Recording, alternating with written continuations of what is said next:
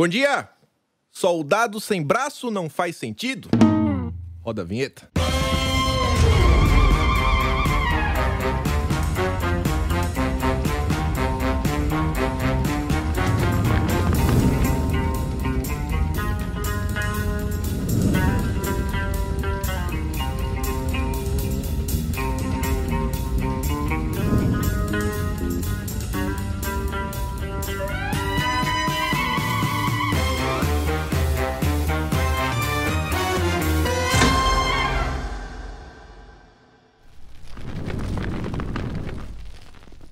Aí, galera, beleza? Como é que vocês estão? Meus amigos, sejam bem-vindos a mais um Notícia de Quinta, aquele programa único do Brasil que começa meio-dia e 34, 1, 2, 3, 4, para comentar as notícias de quinta categoria e que vai ao ar todas as sextas-feiras. E como sempre, estou aqui com eles, Felipe Trielli, Arthur Machado. E aí, senhores, como é que vocês estão? Tudo certo, Kim? Fala aí, Kim, tudo bem? Maravilha. Pois é, e antes que o programa comece, tem que logo avisar. Arthur, quem não clicar no botão de gostei, no compartilhar, o que é que vai acontecer com a pessoa? Vai ser atropelado por um avião em formato fálico. Pois é, viu? Mas pior que isso pode ser até bom, né? Vai que o, o, É, o tem Tom Cruise aí vai gostar dirigindo, dessa. aí vai ter gente que não vai curtir. Então, assim, ó, se você não curtir, você vai tomar o seu café da manhã, você vai engasgar e vai ser o seu último dia na Terra. Então, compartilhe esse vídeo. Mas, enfim, né? Brincadeiras à parte, vamos começar já o nosso, nosso programa de hoje de uma forma assim muito leve, muito suave.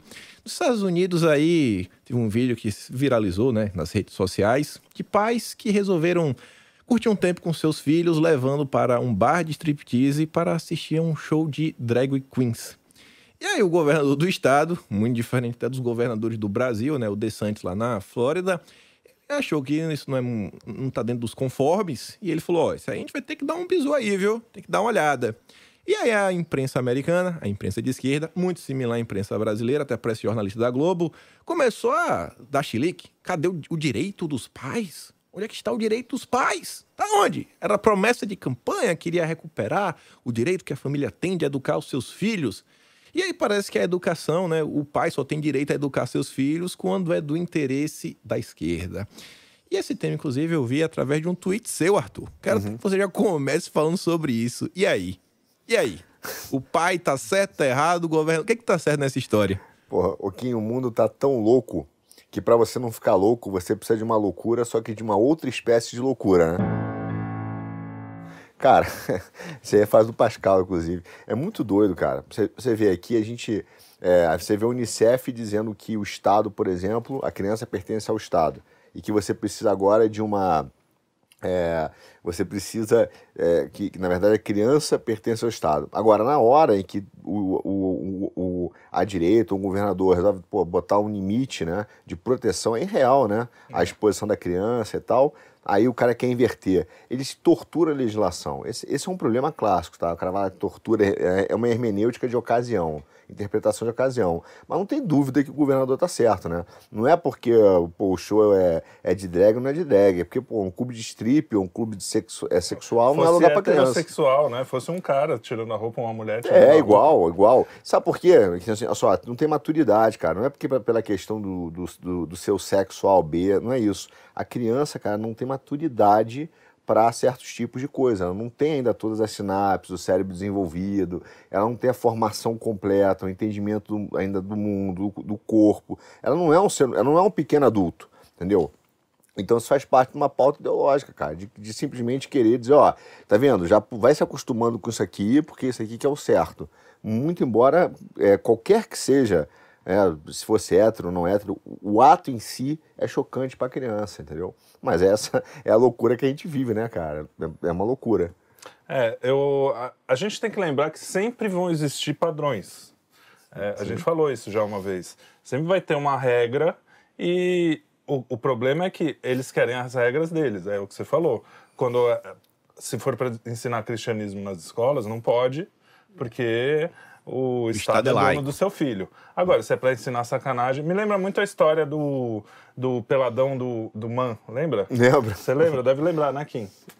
Sim. É, o... Era primo do editor, não era não? Primo do editor, é.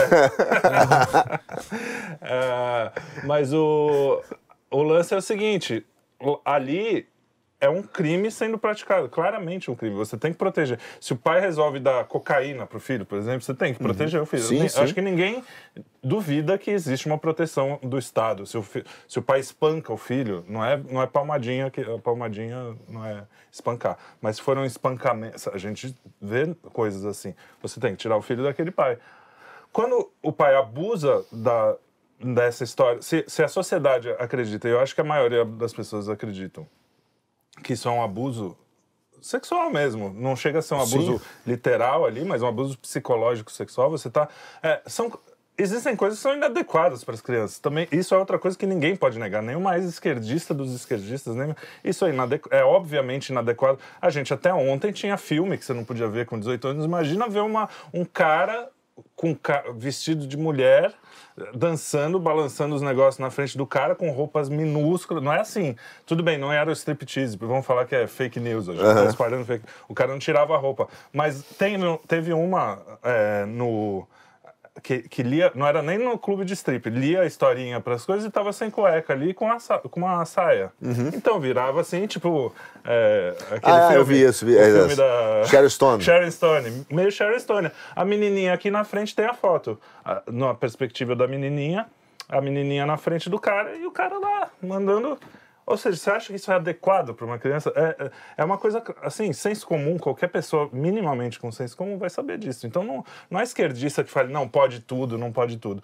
Agora, os caras querem fazer quando, quando é o que você falou, quando é alguma coisa meio boba assim até, ah, eu não quero que meu filho aprenda, aprenda a identidade de gênero, porque eu discordo de uma linha científica, eu discordo dessa e eu quero que ele aprenda outra coisa. E isso não pode. Agora botar o Ciro para ver giromba alheia pode. Desculpa as pa- o palavreado para as tias aí, mas Mas é, isso, isso Mas aqui é.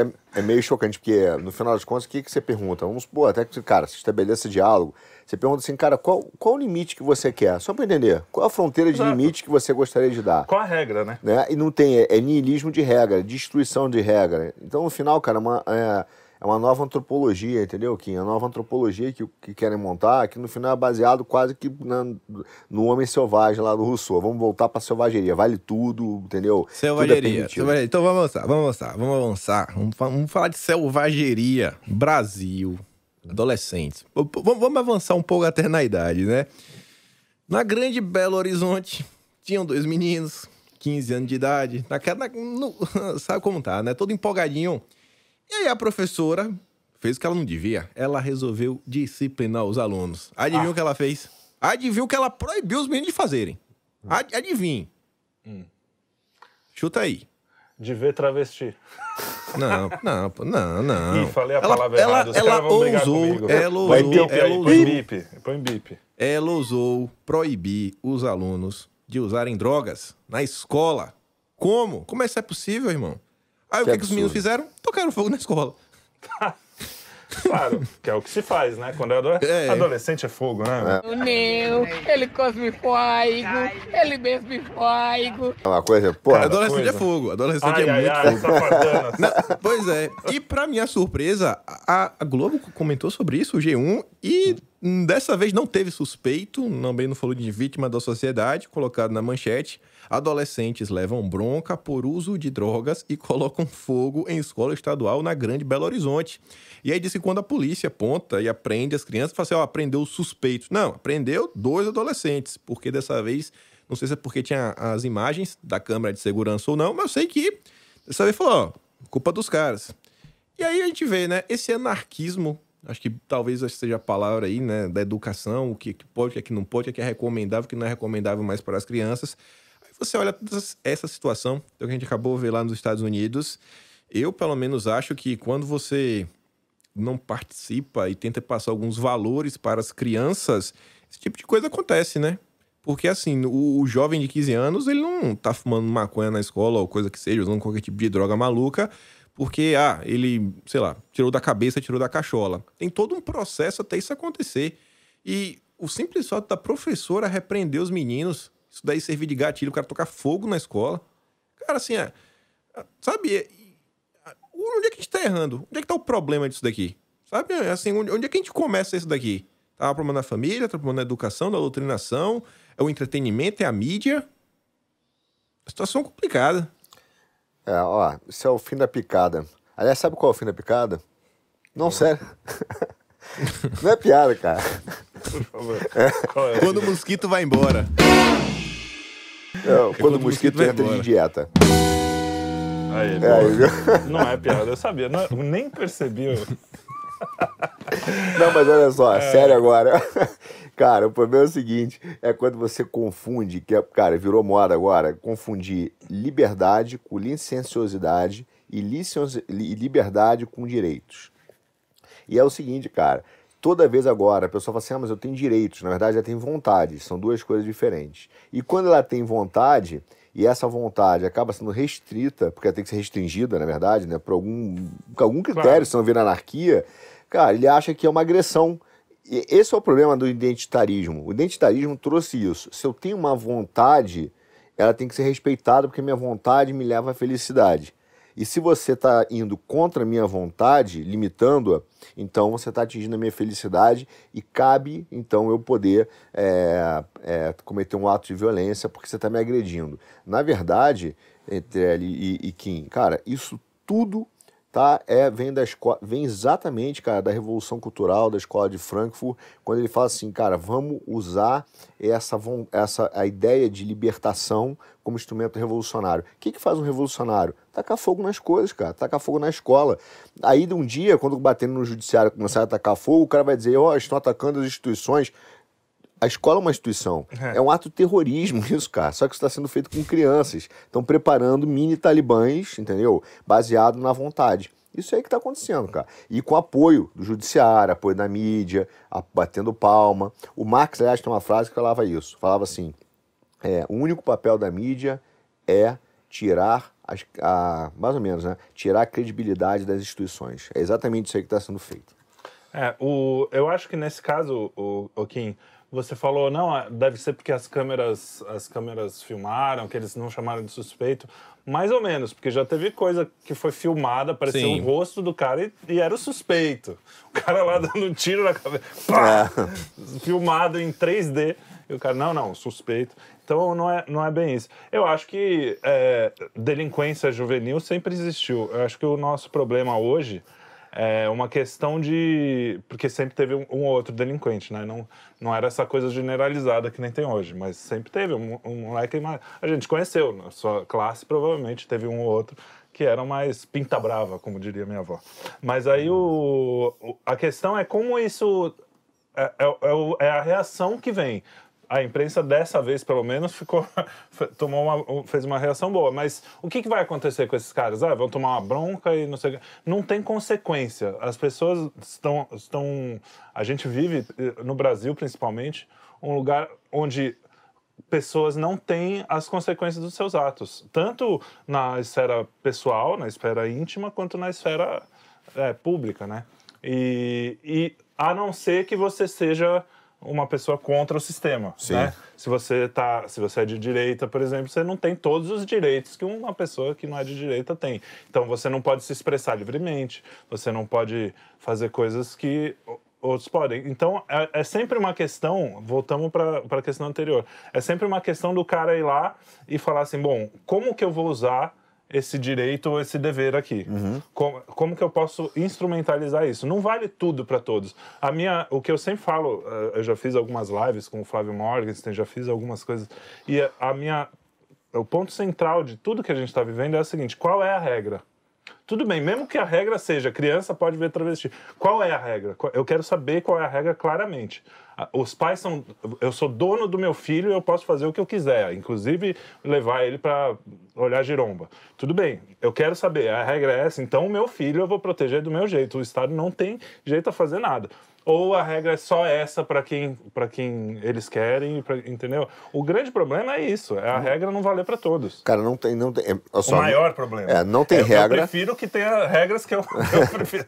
Então, Mas Não tem regra. O cara é não tem regra. isso. Porque até o acordo de você. Na verdade, o que está acontecendo? Fazem muito é a síndrome da reivindicação sucessiva. O cara pede um negócio, você fala, ok, vamos fazer. Aí você vai, cede aqui, cara, fechou. Na manhã seguinte o cara já quer mais. já quer mais É. e já quer mudar o que combinou. Esse é um problema que a gente tem histórico, está acontecendo desde a década de 80, cara, no Brasil. Então você tem esse problema, que é o síndrome da reivindicação sucessiva, e você tem o outro que é, no final das contas, é, é a vontade de não ter regra. Não tem regra. Então o cara quer simplesmente usar como pretexto. Ele usa o judiciário e a regra como pretexto para um Exato, fim. E o fim, cara, eu, Eu quero acho fazer que o a que eu quiser. Tabata do Amaral iria discordar de vocês dois. Ia falar que o grande problema é que não tem tablet nas escolas. Precisamos urgentemente colocar tablets, de Por isso que eles preferência botam fogo, é. É. né, da- da- das americanas, para deixar o Lema feliz também, né? Ele não ficar puto da vida. Eles estão falando de regras, inúmeras regras. Aí você vê, né? A gente começa as crianças com alguns problemas, aí podem se tornar adolescentes que tocam fogo nas escolas.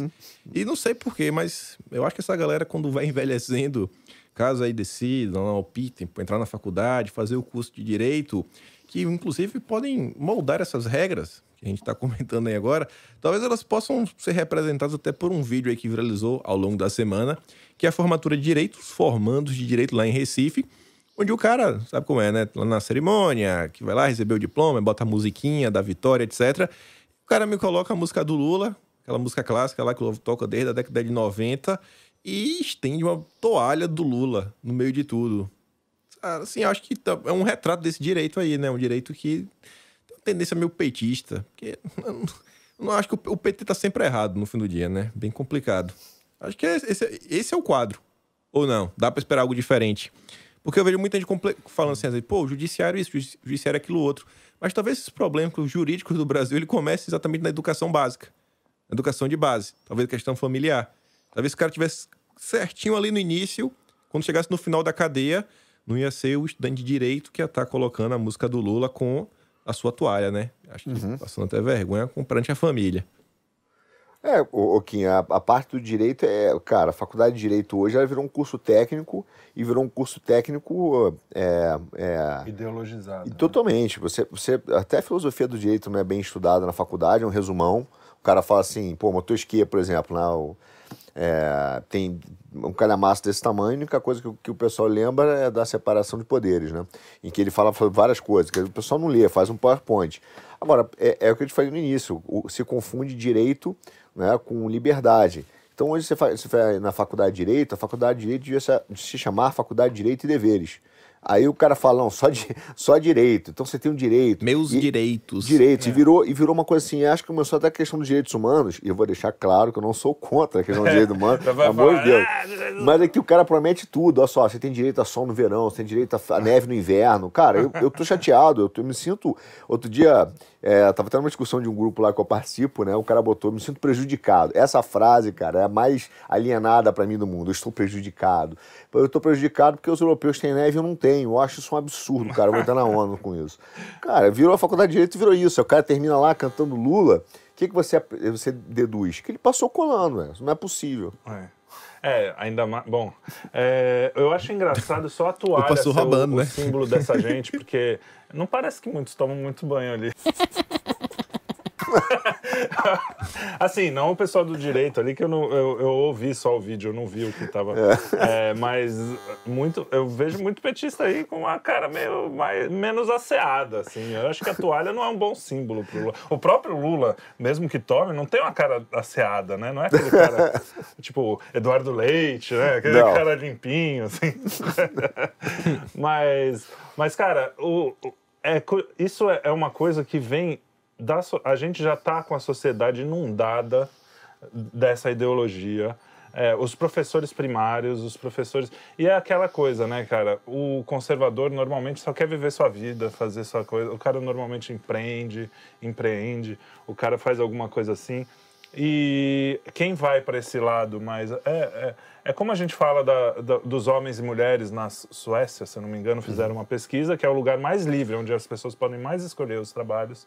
As mulheres escolhem trabalhos mais femininos tá? e os homens mais masculinos.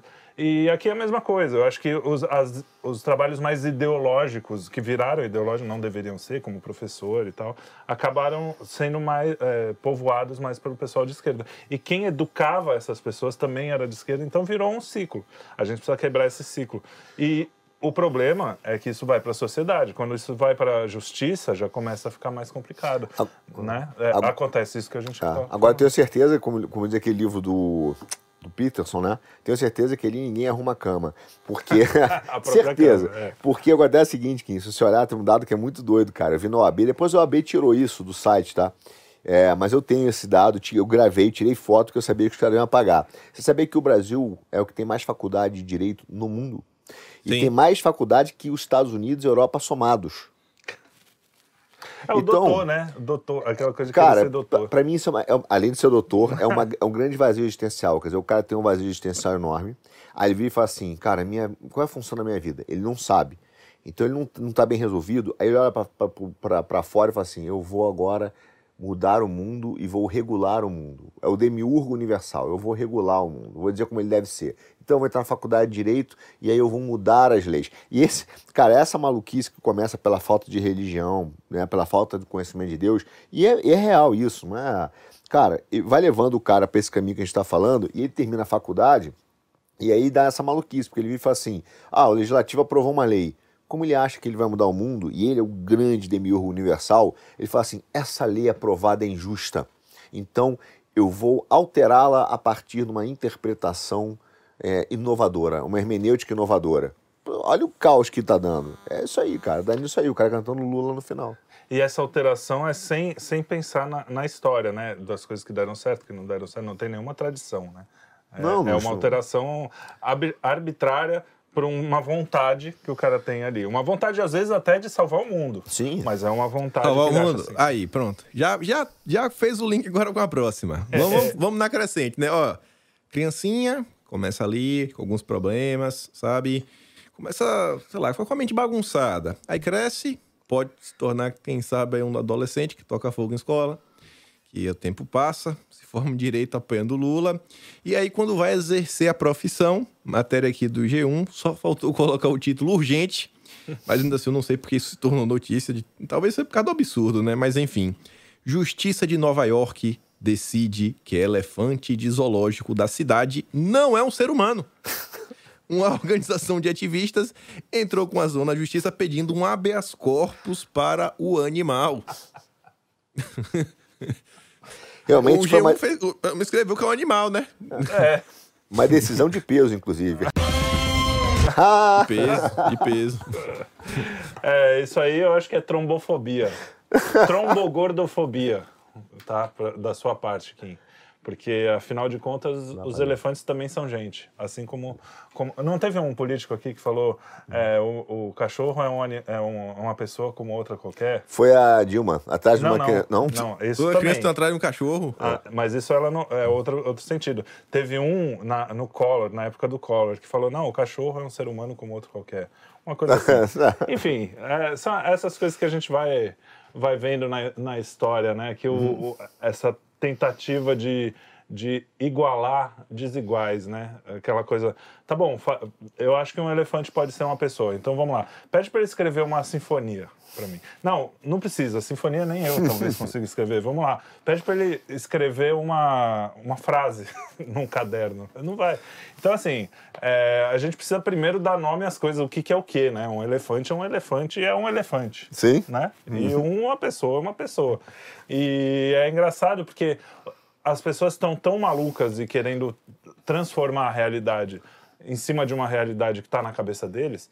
E eu, a gente, falando um pouco de uma teologia de, de boteco aqui, é, quando Adão e Eva vão comer a maçã ali, na verdade a Eva, né? Chega lá com a serpente, a serpente chega. O Adão come depois, tá, pessoas? Não vão depois falar que eu estou sendo machista aqui. É, não, tô, não tô passando pano. Mas a, quando a serpente convence, o que, que ela está dizendo? Ó, vocês podem ser como deuses. E o que Deus, que Deus fez? Deus fez a criação, né? Deus criou o mundo como ele é, a, reali- a realidade. Quando você vai ser como Deus, você vai poder negar aquela realidade e fazer do seu jeito. Então, o que as pessoas estão querendo fazer? Estão mordendo a maçã de novo, como sempre. Então, a, a questão... A maçã não, né? O fruto. Depois ele vai falar que eu não leio a Bíblia. É, Não sou eu que digo. as pessoas, nervoso, elas tá acham nervoso. que aquela história é uma historinha que tá lá, num livro, é, meio alegórica, meio teológica e tal, mas a- gente tá fazendo isso todos os dias, entendeu? Quando você nega a realidade, você tá aceitando da serpente que você pode mudar o mundo da sua cabeça e não as- ver o que ele é, entendeu? É isso que as pessoas estão fazendo nesse Você que é caso. católico, você sabe qual é o, o santo que protege contra a fome? Não. Não? Sério mesmo? Lá vem. Não? Não, Lá sério? Não conhece Não, não? eu não sou Lá um vem. grande santi, san. Vai, Como conta que aí, qual é? San- Não? Conta aí. O cara que entende de santo. O santo que protege contra a fome é o sanduíche.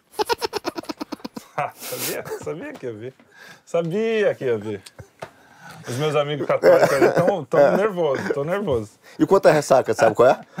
Conta nessa qual é. São Rizal. Ah, não. Kim, continua aí, pelo amor de Deus, Kim. Ah, Tá isso, difícil. ah, graças a Deus, isso daí, ó. Agora, pra completar, só, pra não ser pior, só se o caso aqui fosse de uma galinha. Já pensou se fosse uma galinha? Menos mal o cara tá soltando um elefante. Você já pensou? O advogado chega lá, vai fazer o que aqui na corte? Ah, vai soltar a franga.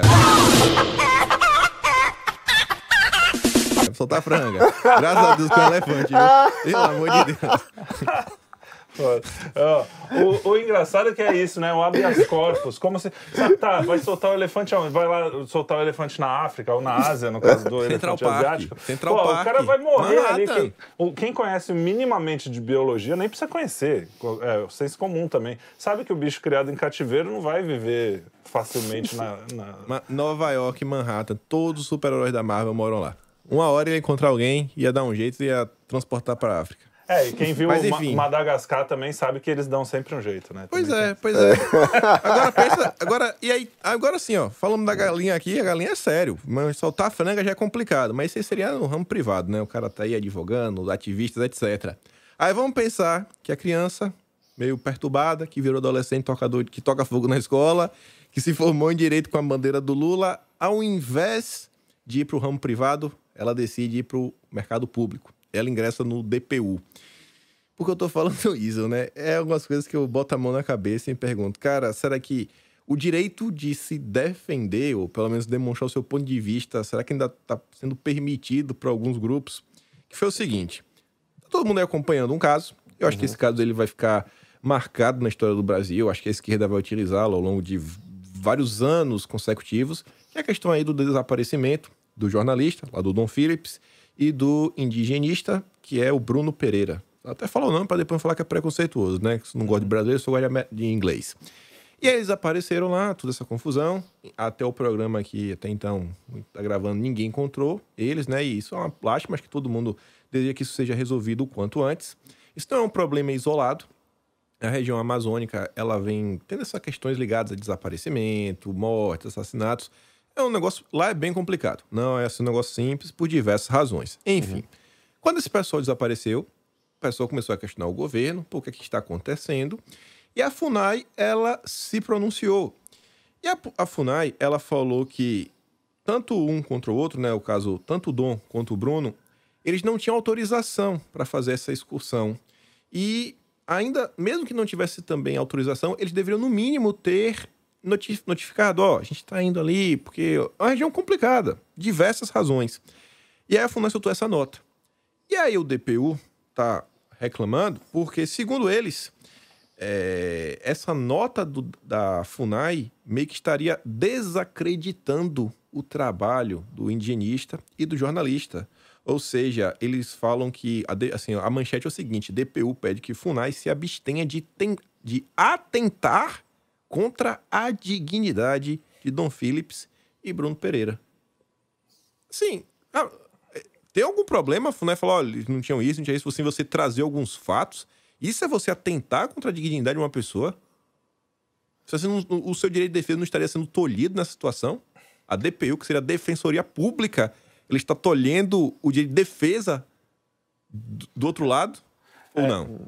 Kim, esse é um caso muito, muito interessante, porque é, a gente tem que passar um pouco, às vezes, da política, né? É, são do- duas pessoas desaparecidas, a gente tem que estar com as orações, inclusive, para eles serem encontrados, tal, independente da ideologia dos caras. E, assim como há milhões de desaparecidos no Brasil todos os dias, crianças, inclusive. E, Exato.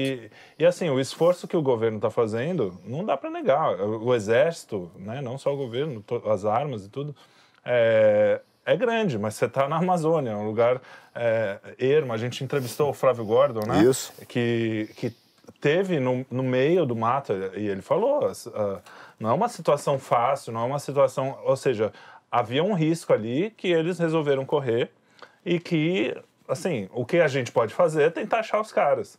É, politizar isso, dá pra- principalmente como a esquerda está fazendo, né? Porque a direita também faz, todo mundo acaba fazendo, meio que em reação ao que os caras fazem.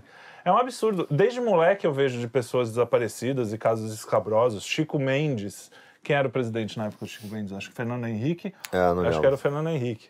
É, Teve a irmã Doris E- também, não teve a Doris? Teve. Irmã Dorothy Dorothy, teve também. vários casos e, assim, ninguém são vai, vai é, colocar nas costas do governo isso porque são casos que, numa situação é, como a Amazônia, nesse- nesses lugares, são casos que infelizmente acontecem como coisas ruins acontecem o tempo todo.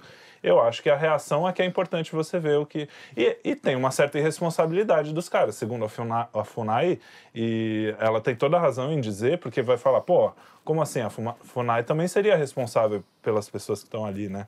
Então ela tem mesmo que mostrar o que, a, a informação. Como assim você, você mostrar uma informação é contra a dignidade, a não ser que fosse uma informação pessoal, uma informação que não tivesse nada a ver com a história. né? Desconexa, né? Desconexa, exatamente. É, aí você vê que a gente tem que lembrar que o jornalismo já está sem dignidade há muito tempo. A gente tem que lembrar que a nossa querida datilógrafa é jornalista e está aí apresentando um dos maiores programas do Brasil, mais tradicionais. Isso é ferir a dignidade do jornalismo, entendeu? Enfim. É, pra, pra, pra mim, cara, que não é nem de defesa, não. É só o seguinte, cara, tem uma narrativa, tem uma história, pra não falar que a gente fala de narrativa só, né? Mas uma É. história, uma mensagem, qualquer coisa fora disso é, vai ser criminalizado porque você não pode ir contra uma história que já foi criada. É, o que me espanta muito, assim, cara, que infelizmente o jornalismo e correntes políticas, eles estão tratando o extraordinário como ordinário, né? Então, assim, ou ordinário como extraordinário, na verdade, nesse caso. Porque, assim, morre gente todo dia, entendeu? Infelizmente, cara. E outro dia, por exemplo, a gente vê pô, cristão sendo decapitado não sei aonde, aí o cara, a gente pergunta, o cara fala, "Ah, e daí? O que, que eles foram fazer lá? Né? É, é. Aí você fala, pô, a mesma coisa preconceituoso e tal. Você fala, cara, infelizmente acontece, sabe? É, é triste, mas acontece. Mas é essa, essa parte agora que, que virou é, da notícia, infelizmente da mídia, em que ela só quer fabricar consenso. E se você está um pouquinho discordando do consenso, você vai ser taxado de alguma coisa. Ela virou fábrica de consenso, só isso. É, a questão é que eles não querem informar, né? Eles querem é fazer a história deles. A história deles é que o, o governo mauzão, que odeia a Amazônia, é, está perseguindo duas pessoas e não está nem aí se eles desapareceram. Essa é a narrativa. E, e o que aconteceu, na verdade, foi que duas pessoas, pelo que a gente viu, com alguma imprudência, foram para lugares muito ermos e perigosos é, e desapareceram. Acontece isso, por exemplo, um- é muito pior um cara que mora numa comunidade violenta, que tem o, o tráfico comandando tudo, e às vezes os caras desaparecem ali, sendo que o Estado está fora do ali. O Estado não deve, que deveria estar presente, nesse caso, uma das poucas vezes que a Sim. gente quer o Estado, né?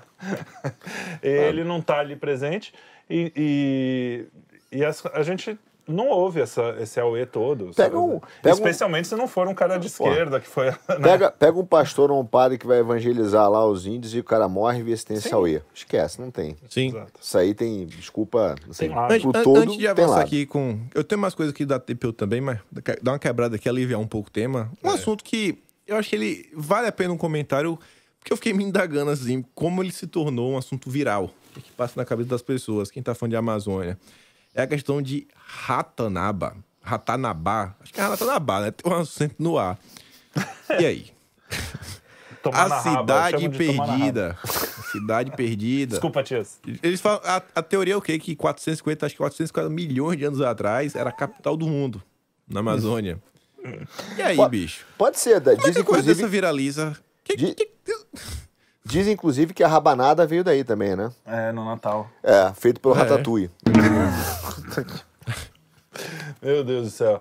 É, olha, eu acho que a Cidade Perdida é, é um negócio muito interessante. Eu acho que ela foi fundada pelo ET Bilu, sabe? Que é o cara que, o cara que inventou o ET Bilu, que inventou. Não, né? Porque o ET Bilu existe. O cara que descobriu o ET Bilu, todo mundo sabe que o ET Bilu existe.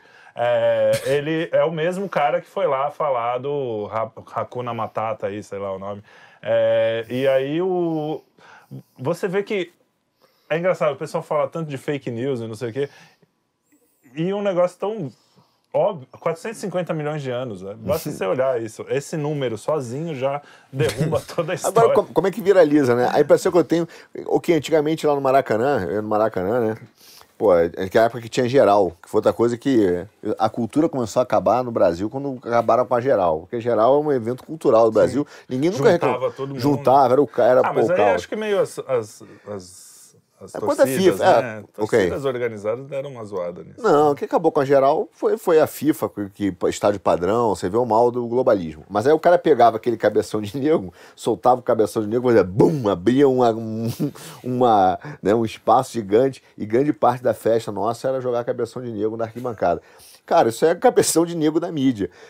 De repente, cara, tá o um, um mundo discutindo alguma coisa, o cara joga um cabeção de negro e viraliza em tudo que é lugar. A cidade perdida da Amazônia. Que papo de doido, cara. Se a cidade perdida existisse, o MST já tinha invadido a corda, velho. cidade, entendeu? Então, nesse caso aí, se é Imagina. cida- como é cidade, seria o MTST, não? É, e se não tiver, deve ser o É. paraíso. Porque imagina uma cidade sem petista, cara. Deve Pô, ser uma. não, vou e o- pra lá. E o Brasil deve ser da minha família, porque eu perco chave toda hora. Eu perdi uma cidade, bicho, difícil. É, Mas a questão é que o, é- é, essas histórias a, a gente vê. Eu acho que tem um pouco também, a gente fala, tá sacaneando aqui, mas eu acho que tem um pouco do, do pitoresco, do cara, do cara espalhar a história. Aliás, fake news que os caras chamam tanto, tem Sim. muito disso, tem muito cara que espalha na onda. Quantas vezes você já não viu agência de, agência de checagem checar meme? Entendeu? Então essa onda, ah, fake news. Alguém você vai ver checou? um meme. Alguém checou a. Checou, Ninguém checou, chegou a checou. notícia. Alguma, alguma agência Checou. de checagem. Eu só Eu, acredito. eu tava aqui no celular ol- olhando mais cedo. Cadê aqui, ó? É, Teoria infundada. Aqui, ó. Fato ou fake? Ratanabá, a cidade perdida da Amazônia. Aí vem aqui o UOL. É falsa teoria sobre Ratanabá. Vai. Aí vem o Globo. Ratanabá, cidade perdida na Amazônia, é real ou não? Entenda. É capaz até de ser de, do Matheus Leitão. Ele adora botar esse entenda. Não, é do Paulo Assad. Paulo Assad. Tá bom. Teoria infundada fala sobre cidade mítica que teria existido há 450 milhões de anos. Homo sapiens mais antigo já encontrado data de menos de um milhão. Aí, tá aqui, ó, pronto. A ciência refutou. Mas A a, do me, Homo me, sapiens. me diz uma coisa, Kim, alguém deu isso na grande mídia, assim, como verdade, ou, ou isso viralizou meio que na internet? Eu acho que é um Eu não sei, eu não faço ideia. zoeira Eu, eu aí. fico me perguntando como é que o pessoal comenta isso. Ah, eu acho que isso aí é fábrica de consenso. É a cabeção de negro da mídia. Alguém jogou o cabeção só pra chamar atenção pra alguma coisa. Eu acho que isso aí é... Quem eu- acorda de manhã e fala assim, vou falar da Hakuna Ah, Matata? não, não tem, Não é, tem, não tem. cara. Isso aí é o que é- é uma Mas- fábrica de consenso e de repente vira. Como é que viraliza uma besteira dessa? Ninguém leva a Ah, eu sério. acho que é, é justamente pela piada, cara. eu, eu, eu confio na piada, eu confio no senso de Mas humor tem do gente que levou a sério. Eu acho Tem que as que a pessoas sério. fazem as coisas pela piada muito. Cara, eu vi uma thread, eu vi Hum. uma, é porque eu não quero gerar imi- inimizade, mas eu vi uma thread hoje.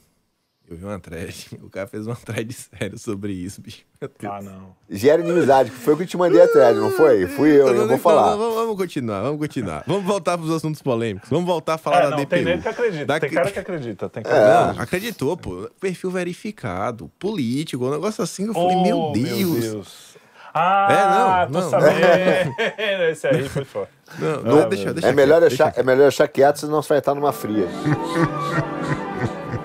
Pois é. Voltando a falar das crianças que viram adolescentes que tocam fogo, que depois se formam para se tornar eleitores do Lula, vão para a iniciativa pública, entram na DPU mais uma vez, agora DPU lá em São Paulo. É o seguinte, é um caso que isso aqui me incomoda um pouco. Eu não sou contra cotas, realmente não sou, desde que eu só, na verdade, só aceito um tipo de cota. Sério mesmo, que é cota social. O cara for pobre, velho. Na boa, eu, eu vejo que é diferente. Você não tem como falar, ah, o pobre é igual. Né? É realmente é, é muito diferente, muitas coisas são diferentes. É critério assim, realmente social, social. O cara é pobre, pobre com vontade. Só que agora a DPU, ela criou uma cota para concurso para pessoas trans. Assim, uhum. eu até acho que ao você criar uma cota dessa, você tá falando que ah, esse tipo de pessoa, não sei se nem se dá, dá para se, é, se, dirigir a pessoa dessa forma, né? Assim, enfim, quem se identifica como trans, se você fala que essas pessoas têm direito à cota, é como se elas não tivessem, talvez, né, a mesma capacidade das pessoas, sei lá, héteros, cis, ou como eles, eles se referem. Ela fala, ah, mas é preconceito, é esse, aquilo, outro. Mas, pô, pobre sofre preconceito. Sim. Pobre sofre, imigrante sofre. Ah, mas é mais isso, é mais aquilo outro. Eu acho que assim, o que realmente faz a diferença, ainda mais porque é concurso público, é, é estudar, né? É comer o livro, é decorar. É, sim, você teve condições de ter uma boa educação, uma boa universidade, teve tempo para se dedicar em casa, tá bunda na cadeira, ler, ler, ler, ler, ler até decorar, porque esse concurso é meio decoreba.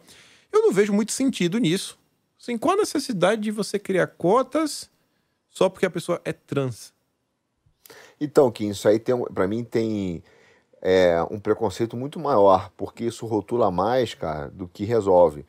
Porque da ideia é o seguinte, cara, se você é trans, ou você é pobre, ou você não é capaz, ou não teve estudo.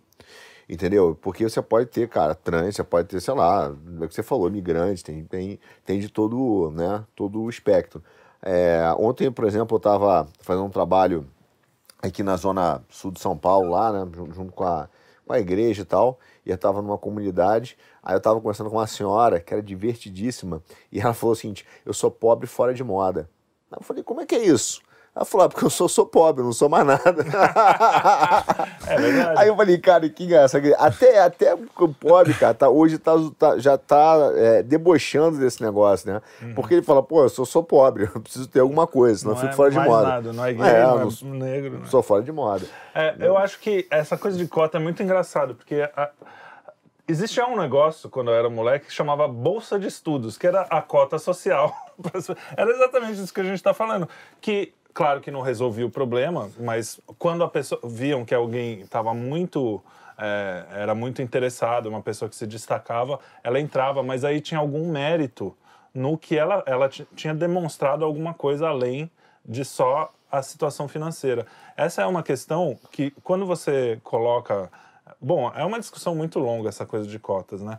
Mas eu concordo com você. Se é para ter alguma, que pelo menos não seja uma cota racista, né? Porque é isso que são. Ela rotula, é, é, cara. Ou, ou, sexista, nesse caso, não sei se a gente pode chamar. Mas porque você não está. É, é um negócio muito importante. É, normalmente os caras querem colocar já no final da linha, né? É, já no emprego ali, em vez de resolver para o cara aprender quando é menor, ou para o cara aprender na faculdade, para o cara aprender antes de chegar a ser um procurador ou ser qualquer coisa. É porque, né? infelizmente, os, as, essas, essas pessoas não estão, em geral, né, não estão entendendo o que está rolando, uma engenharia social, quase que uma fazendinha, uma fazendinha de gente. Então ele fala assim: vamos separar, que nem Campeonato Brasileiro, vamos separar aqui, ó, time A, time B, time C né? Tipo Copa do Brasil, é Clube dos Três, antigamente, Clube Amarelo, Clube Verde. Então, assim, ó, vai ter cota para trans, né? Agora, vamos, vamos deixar eles fazer uma prova só para eles, porque eles são diferentes. Olha como você é separatista, cara. Só para eles. Aí, dos melhores ali, vão sair 10 que vão entrar os 10 que vai ter a cota aqui na Série A. Dos outros caras ali que, pô, sei, a cota do time não sei o quê, vão sair mais 10. Então, no final das contas, você tem um, uma estrutura de engenharia social formado com fazendinha de gente que compete ali entre ele para ir depois para a Série A. E tem alguém comandando isso.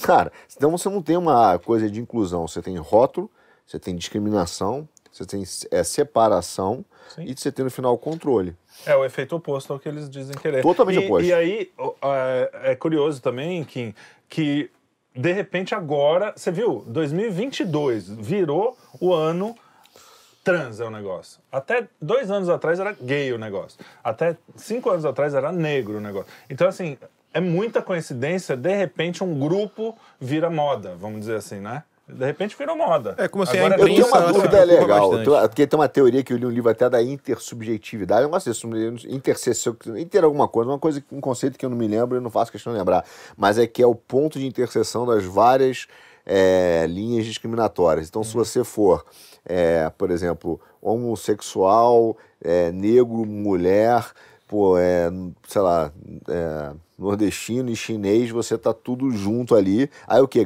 Participa de. Vai ganhando mais ponto? coisa. É, então, não, é só. Tem direito a mais? A Zambininha, que era um, um- Eu não sei se ainda existe no Twitter. Zambininha fazia a lista dos. É. Né, fazia. Agora, a gente tá falando de São Paulo, eu acho que é bom lembrar. Teve uma notícia recente que o nosso querido João Dória saiu da vi- vida pública para voltar para a privada. não é? De onde É, nunca deveria ter saído. nunca Espero que alguém tenha dado descarga, né? Pelo amor de Deus. Mas, avançando aqui, a gente é, sai dessas. Tá muito polêmico, tá muito polêmico. Vamos nem mais ou menos, vamos falar de, de cultura também, falar de novelas. Aqui o meu grande questionamento é quem é pior? O ator ou a Folha de São Paulo que resolveu dar a notícia? Que é o seguinte, né? Tem a novela aí da Globo, tá voltando a reprisar, né? Sei lá, remake, Pantanal. E aí tem um ator que eu não faço ideia quem seja, que também não tem o nome dele, eu não fui atrás, porque eu não me interesso. Mas me chocou porque fala o seguinte: mesmo sendo pecado, quero que torçam pelo amor entre irmãos, diz ator. A novela tá promovendo o relacionamento entre irmãos e o cara tá pedindo para a população torcer que isso dê certo. Esse é o, exe- esse é o exemplo. Cara, Esse cara deve ser, um, deve ser um cropólogo, não sei. Com certeza um cropólogo, mas eu não tenho a menor ideia. Cara, é inacreditável. Isso deve ter sido escrito com a tinta da melancolia, a caneta da galhofa. Não é possível, irmão. não é possível. É, virou, virou bagunça. Deixa eu te falar, é, cara, os conceitos estão tão doidos. Aliás, tá tão doido mesmo que outro dia eu conheci um canibal vegano. Sério? Sabe o que, que ele come, Kim? vai. vai Não, lá. sério, não conhece não? Todo mundo- Porra. Ah, ai, Batata aí. da perna, planta do pé e maçã do rosto. Muito bem, hein? Boa, boa, Muito boa, bem. boa, boa, boa. Deixa eu. Boa. Ah, ô, Kim, essa coisa da. Inimigos do humor. Inimigos do humor, é isso aí. Ah, essa coisa da, da dramaturgia é um negócio interessante, né? Eu não vejo problema, por exemplo, em ter, ter coisas imorais na, na literatura ou na... Às vezes isso é até moralista, né? Você... você... Não, você, é, você tem um personagem que faz atos imorais, que assassina, Não, você tá claro. olhando para aquilo e falando isso é errado. Então, não- o problema de ter um personagem imoral não é esse. O problema é quando você chega e tá torcendo para pro, pro cara. E assim, quando o cara tá, tá dizendo assim, eu quero que torçam pelo, pelo amor de irmãos, primeiro, tem várias questões aí. O, o, o amor de irmãos não é uma coisa saudável, né? Assim, eu acho que todo mundo concorda com isso. É, a- a gente, você, a, a gente tem, por exemplo, na literatura, na, no teatro, é Edipo Rei. O cara simplesmente mata Sim. o pai e pega a mãe, sem querer, mas ele faz isso. Então é isso que eu estou dizendo. É, não- o problema não é ter esse tema, o problema é você enfocar o tema como uma coisa desejável. Como uma coisa. Exatamente. Ou, ou seja, qual é, qual é o- o- a, a, história que você quer passar? É que, olha só, eles são irmãos, mas, mas a vontade, vamos voltar para a vontade. Não. O amor. E, e, aliás, essa história do o jeito que se, se chama amor, né? Hoje é completamente. Ninguém sabe o que é o amor. Eles acham que tesão é amor. O cara acha que ter tesão por um avião, né? Que a gente falou no outro programa, é amor. E não é. Amor é um negócio muito maior, é um negócio muito mais importante, muito mais. Você tem amor pelo seu filho, é, é, é um amor diferente da sua mulher. é, são vários tipos de amor, e não é vários tipos no sentido de que, ai, todo amor vale Sim. a pena, né? Pra mim, esse, ó, desculpa a sinceridade aqui, Kim. Pra mim, isso é mais um bobão paspalhão querendo atenção. Olha a rima, sou um poeta. acho que é Só um boba- bobalhão, de irmão. Vou falar um negócio muito louco aqui, chocar a É, sociedade. vou chocar a sociedade porque eu sou inteligente. É mais um Não, aí você burrinho vê- do querendo, querendo atenção, só isso. Te- Teve a Você atenção vê, dele, enquanto obrigado. isso, enquanto isso, a imprensa, a mesma imprensa que dá voz pra esse tipo de notícia, dá palco, né, pra maluco dançar. Só a matéria da Terra, que ela não é nem tão recente, é de 2020, mas eu coloquei aqui porque acho que se encaixa num tema, a gente fazer esse pequeno paralelo como era no passado e como as coisas são no dia de hoje, que falava o seguinte, cinco práticas comum, comuns em chaves que hoje seriam crimes previstos pela lei. O primeiro deles, um professor que fuma enquanto dá aula. Acho que não é, sinceramente, não é recomendado, né? Mas Não, não. Mas eu prefiro um O- professor que fuma do que um professor que mostra a giromba. como- Pois é. Não sei, não sei. Eu posso ser uma pessoa antiquada, não o, sei. o Olavo fumava dando aula. É verdade. Pois é. Agora, o segundo eu já acho, sei, né? Que é o seguinte: um pai que castiga fisicamente a filha. E aí eles citam que em 2014 foi aprovada a lei da palmada. Então, seu Madruga não ia poder castigar a Chiquinha, beliscar ela, etc. E olha, a E aí? Chiquinha mereceu todo o tapa que ela tomou do seu Madruga, porque é uma menina chata. Rapaz, quando o cara envelhece, o cara era pro seu Madruga. Rapaz, o que fizeram com o seu Madruga não se faz, não, viu? Ah, pô, o bichinho sofreu. Ô, Kim, você se lembra quem foi a embaixadora da Lei da Palmada no Brasil? Não é agora é PA, não. Foi a Xuxa, cara. Uma intelectual, uma pedagoga, uma pessoa que criou, a- né? Quando eu era pequeno, ela praticamente me criou. É, fez um filme bastante, Bastante- cultural, bastante bastante, cultural. cultural. bastante cultural. Aquela, com aquelas roupas muito decentes que ela usava. É, não, foi pra você, ver, pô, de onde vem a origem do, do- das coisas boas. Ela que, ela que moraliza esse país, olha É. só. Que, bo- é, isso é bem Brasil mesmo, pensando bem. Não, Aí depois ele coloca aqui também, ó, adultos que agridem crianças, porque o seu Madruga ele também, né, dava um, ele dava um cascudo no Chaves, ele pegava na, na boinazinha, né, levantava e dava um cascudo, e no Kiko ele dava um beliscão no braço. Ele não poderia, pô, ele tá agredindo crianças. Aí depois, bullying corriqueiro. Isso não pode nas escolas, porque falavam do. com- chamavam Kiko de bochechas de bulldog velho, cara de lua cheia, burro. Certamente não seria bem encarado por alguns educadores. A Taba também vai ficar louca. O Carla bullying- o- Cruz. O bullying é a, a essência da formação do caráter humano, cara. É. Pô, tem que ter. Não, tá louco. E ainda tem a questão de gordofobia. Né? Por causa do ionho, seu barriga. Como é que pode chamar o rapaz de seu barriga? Isso já é um absurdo. Ele que quando- atendia, né? Pior é isso, nem ficava bravo. Seu barriga, É. oi? Por- Pois não. Ou seja, não é gordofobia. Tô falando de atendia, tava lembrando esses dias. Hum. Antigamente, que o cara tinha que ter, a falar no telefone deitado. Lembra disso? Deitado? Não, por quê? É, pra ligação não cair, pô. Ah, eu sabia que vinha. Caraca. Inimigos do humor. Vamos, É. vamos que vamos. Altas gargalhadas. É, gostosas gargalhadas. É isso. Gostosos gargalhadas. Mas, Mas aqui, Kim, ca- avançando aqui, eu ia agora trazer um pouquinho pra política, a política mesmo do dia a dia, que a Uhum. gente tá aqui muito na coisa. Deixei pro final, né? Não tem como passar sem falar da política. Aí, Ok. mais uma vez aqui, viria pra Folha de São Paulo. E essa daqui não tem um jornalista. Na verdade, é como a Folha de São Paulo pensa, né? É editorial. É editorial. Folha de São Paulo fez uma postagem em seu Instagram. O que a Folha pensa? E eles falam o seguinte: se Bolsonaro não pode ser responsabilizado pela onda inflacionária global, seu governo agrava os efeitos e dificulta o controle da carestia ao desorganizar as finanças públicas e minar a credibilidade da política econômica. Os mais prejudicados têm domicílio conhecido. E aí? Bolsonaro, infelizmente, não pode ser responsabilizado pela onda inflacionária global. Folha também tá se entregando, né, com esse, essa, essa frase. Ô, Kim, é, é muito interessante esse, essa visão, porque o Bolsonaro com o Paulo Guedes, com todos os, os defeitos que eles podem ter, né? Porque você está também gera- ge- gerenciando um país desse tamanho, com várias coisas. É, eu acho que o Paulo Guedes provavelmente foi um dos melhores. é, eu não sou economista, você pode me ajudar e pode até me Eu também não, porradas. graças a Deus não. Mas o, mas pelo que eu vejo é um cara que ajudou a aprovar a coisa da previdência, a reforma da previdência que foi fundamental. É, só que a gente passou por uma pandemia no meio do caminho. E todo mundo, aqueles caras, ah, fica em casa, a economia a gente vê depois. E eles falavam isso claramente, tá? Não é que a gente está inventando agora que a economia. Não, eles sabiam que a economia ia ferrar, porque tinha essa frase: a economia a gente vê depois. Porque todo mundo avisou que se fechasse tudo, como o senhor Dória, o nosso querido que está na privada, é, re- resolveu fechar o estado inteiro. O, pre- o prefeito de São Paulo também teve é, aquela coisa de, de fechar as lojas com. de soldar a porta de loja. Um negócio assim.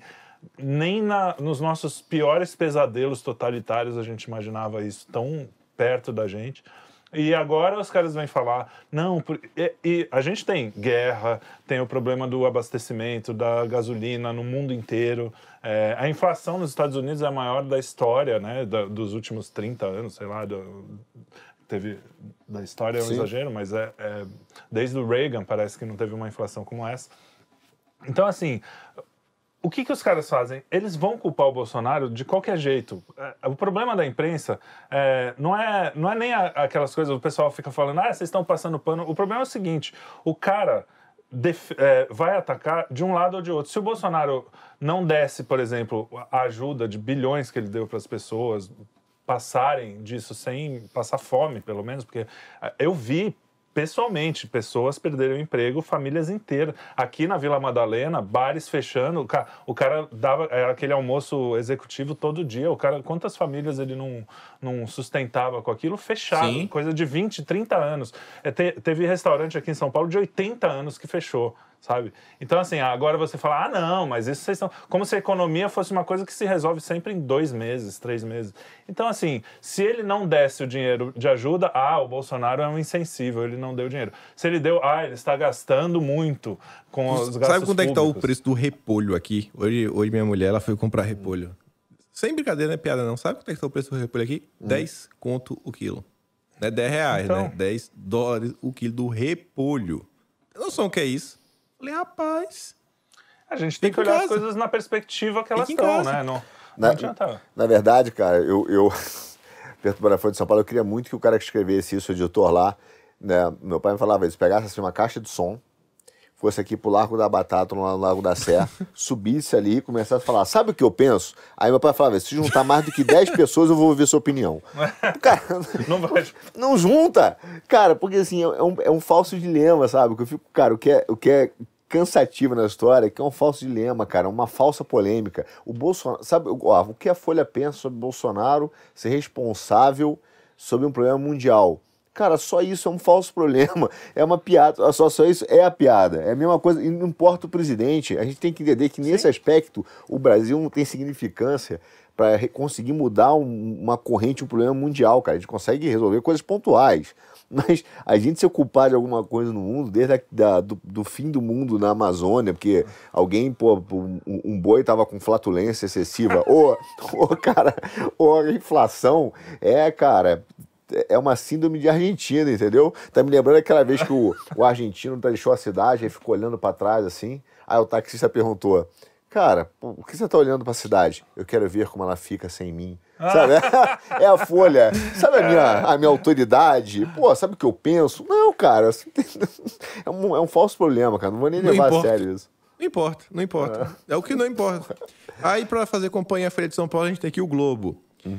Se as pesquisas continuarem a apontar a vitória de Lula no primeiro turno, Bolsonaro vai antecipar sua tentativa de golpe para o dia 7 de setembro.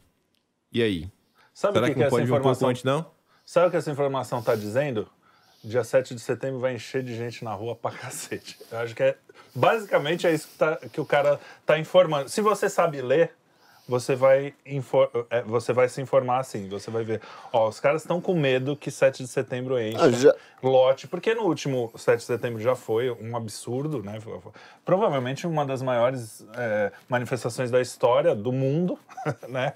Então, o, os caras estão se borrando e aí já tem o pretexto, olha aí, ó, é golpe. A gente viu essa história já. Vão falar que estão atentando contra as instituições democráticas, vão falar. Agora, quando o Black Bloc estava quebrando tudo no, em 2017, não, são apenas uma minoria de vândalo. Agora, os caras botam 3 milhões na rua sem, sem quebrar uma lata de lixo. Ah, não, é, instituições democráticas e blá blá blá. Então, assim, você tem que saber ler a notícia. Isso é uma coisa que você faz bem até nos seus dossiês. E a gente precisa aprender a ler o que os caras estão dizendo. O que o cara está dizendo aí é o seguinte: 7 de setembro corre o risco de ser um sucesso. É, na verdade, o que ele está dizendo é o seguinte, cara. Ele está querendo o Globo, né? Família Marinho tirar o seu direito, cara, de, de botar a sua ideia de protestar. entendeu? De, a sua liberdade de expressão, já te rotulando, quem estiver na rua É golpista. é golpista tentando contra a democracia. Então ele já tá com esse bumbo, tocando bumbo, já ó, não vamos, vamos- já vamos dizer que quem for pra rua é golpista. E aí já começar de repente fazer uma medida preventiva, pedir pro judiciário prender. Cara, então assim, é tá tirando a, a data Cara, que é uma data patriótica, Cívica, entendeu? De você cívica, de querer, de repente, cara, colocar o seu ponto de vista, entendeu? É, não vou dizer nem que é só liberdade de expressão, acho que a gente tem que avançar nisso. Ter direito ao livre questionamento, cara. Direito de questionar, perguntar, cara, isso não tá legal. Só que a gente, é isso que o Globo tá dizendo já, ó. A partir de agora é antidemocrático. E seria muito engraçado se não tivesse é, consequências práticas. Gente sendo presa, inclusive, entendeu? Por causa disso. Porque vai falar, ó, se você tá lá e você tá falando alguma coisa, fala mal sobre algu- alguém que eles não querem que você fale mal, você está sendo antidemocrático, cana. Então, ou então perseguição, perseguição na sua casa, na sua empresa, na sua. Então é, é um negócio que, tudo bem, seria engraçado se não fosse trágico mesmo, porque isso tem consequências reais na vida das pessoas que estão só querendo viver sua vida. No fundo, aquelas 3 milhões de pessoas, sei lá quantas saíram, é, elas só que. Então, o recado é o seguinte, cara, me deixa em paz, me deixa viver, me- fica aí com o seu. Quer soltar a rosca, faz o que você quiser, faz. Mas me deixa viver minha vidinha aqui, me deixa educar meus filhos do meu jeito, me deixa é, ter o meu trabalho sem você me esgoelar com imposto, com não sei o quê. Tem um É isso que V8, aquelas né? Pô, soltar uma, uma gasolina, um- uma fumaça aí, sem se preocupar muito com aquecimento global, etc. Isso daí também, viu? Pela madrugada.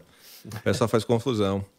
Agora, continuando aqui na imprensa e na parte da política, tem um, tem um grupo que vale a pena comentar, e às vezes, às vezes eu acho que as pessoas não entendem, que é o antagonista, que é o seguinte, o Maynard, ele teve a coragem, ele teve a coragem de assinar a matéria com o nome dele. E, ó, isso acho que é válido, né? Ele merece um parabéns por isso. Eu não faria.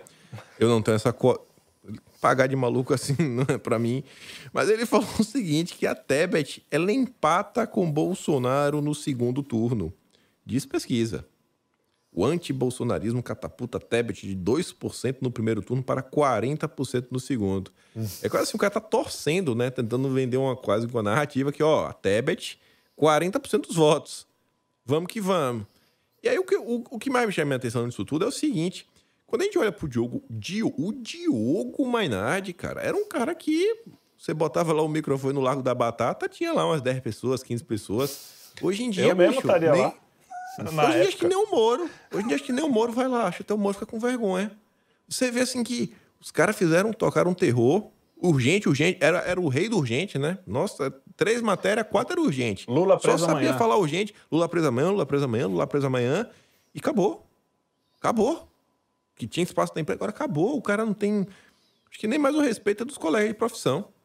Você vê lá, sobrou o Mário Sabino e o, o- o Dantas com ele e quem mais? Até a Cruzoé meio que já começou a demitir uma galera, que tá com meio difícil, fechar as contas. E o antagonista se tornou isso. Acho que até um. Dá para ser um diagnóstico né, do que está se tornando na imprensa. Acho que a população ela vem acordando e fala: cara, isso aqui não é o tipo de notícia que a gente vai levar a sério. E aí? O, o. Maynard, ele, ele deveria trocar o nome dele para Maynard. Ele é a própria mãe de nada da imprensa, entendeu? Toda a previsão que ele fez, cara, de- de- depois dessa foi errada. Ele botou a moeda do presidente.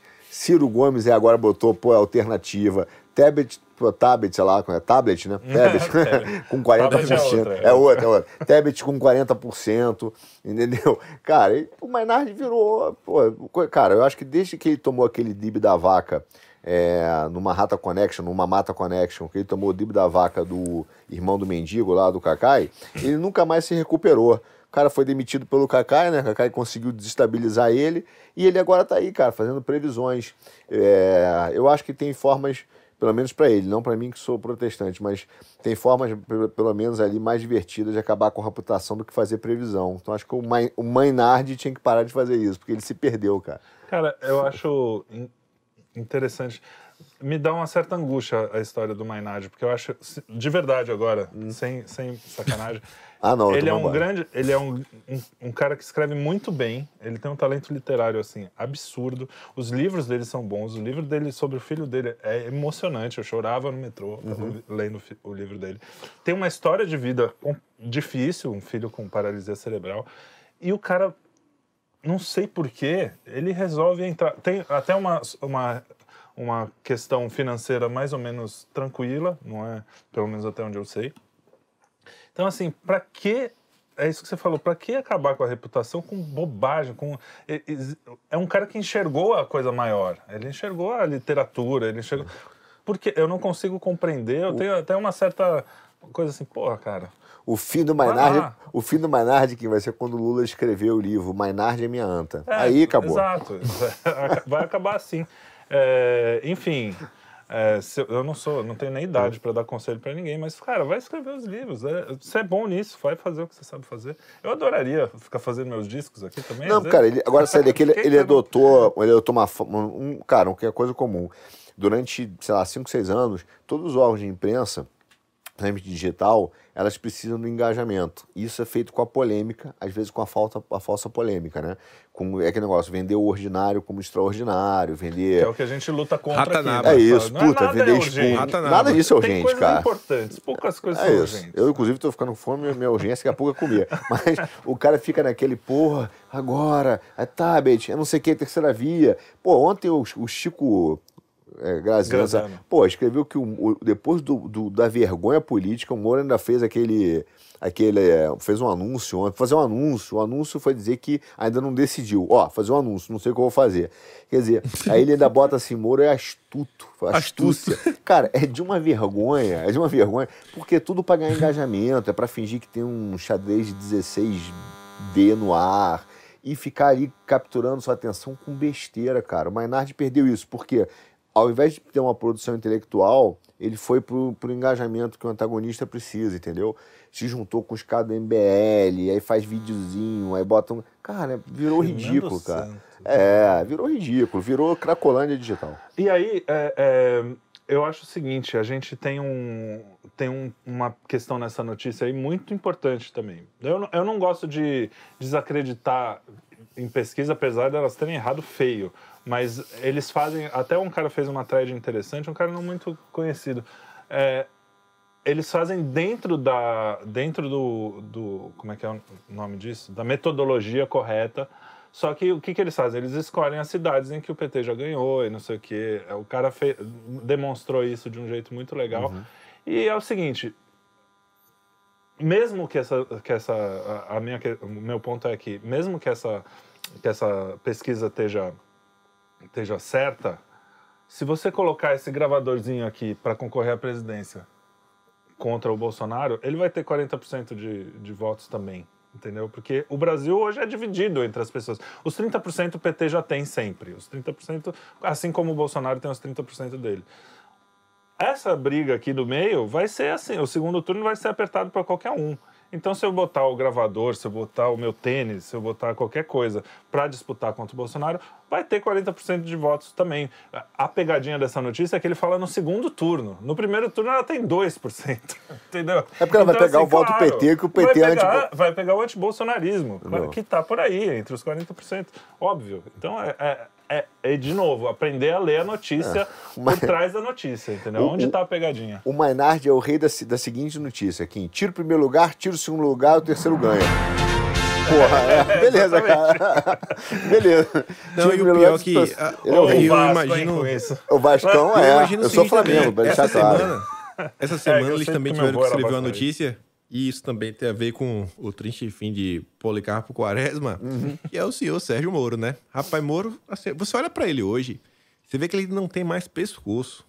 Você vê que o cortisol do cara tá lá em cima, sabe? Você vê do mesmo é, jeito que ele boletou lá nos Estados Unidos, ele boletou também, né, de ficar fortinho assim. Tá, tá cheinho o Sérgio Moro. E aí, o União Brasil, que é o partido que ele foi, por causa do fundão, né? O Podemos não tinha. Moro é demais resolveu agora conversar com o Haddad. O Haddad. E aí, o, a, a, linha final do antagonista, quando ele solta a matéria, pô, o Haddad aí, né, o Bivato, conversando agora, o partido Sérgio Moro. E eles terminam falando: quem conta para Sérgio Moro, você ou eu? Eu até brinquei, eu falei, pô, acho melhor o Cláudio Dantas contar, né? Normalmente é, o, é uma proximidade maior. Até porque briga de marido e mulher não mesma colher. pois é. Pois é, mas e aí, cara? O, o Maynard chegou né, no, no seu fim. Agora Moro no colo do PT. 2022 tá um interessante. É. É, O Brasil, eu, eu sempre falo, né? Tem gente que fala o Brasil não é para amadores. Eu falo, cara, o Brasil não é nem para profissional. nem o profissional consegue entender esse negócio. Cara, o Moro, sei lá, o Kim, o Moro já, já, já boletou que foi uma beleza. Então ele já encheu o bolso. Falta acabar de encher o ego. Só que o ego dele não tem fim, né, cara? Então ele vai ficar caindo nessa, nessas armadilhas políticas, achando que é um líder popular e tal. Pô, cara, é um traidor, né? Assim, ele, ele tem que admitir, olhar no espelho e falar assim, cara, eu sou um traidor e o Brasil não gosta de traidor, entendeu? Infelizmente. Ninguém gosta, né? né? Nem bandido Eu- aliás, não, felizmente, graças a Deus, é. nem é isso, ninguém gosta de traidor. Felizmente, a gente é um país que não gosta de traidor. Então, ele, cara, é um cara que é traidor, tudo por causa do ego dele, né? Acho que é orientado pela, pelo jeito que, que parece, né? Pela mulher ali, né? Que é, é o Pink Cérebro, forma um casal Pink Cérebro, né? Então ali ela fica, vamos conquistar o mundo. E ele é o bobão que vou, vou. Aí leva a bola do Bivar, leva show do garotinho, abraça. Cara, ele tá perdido, cara. Tomou pau aqui em São Paulo, foi pro Paraná. Aí fala, não sei o que eu vou fazer. Cara, daqui a pouco nem candidato ele sai. Ele vai ter um fim trágico, cara. Trágico mesmo, assim, no sentido de que vai ser o chiclete que perdeu o açúcar. É isso aí. Só vai ficar grudando no pé.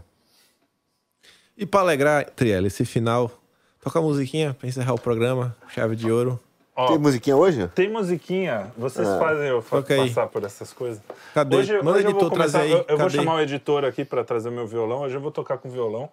E tem esse, esse instrumento aqui, não sei se vai sair na câmera. Eu vou botar aqui depois o, o editor. Saiu, saiu. É, ele chama kazoo.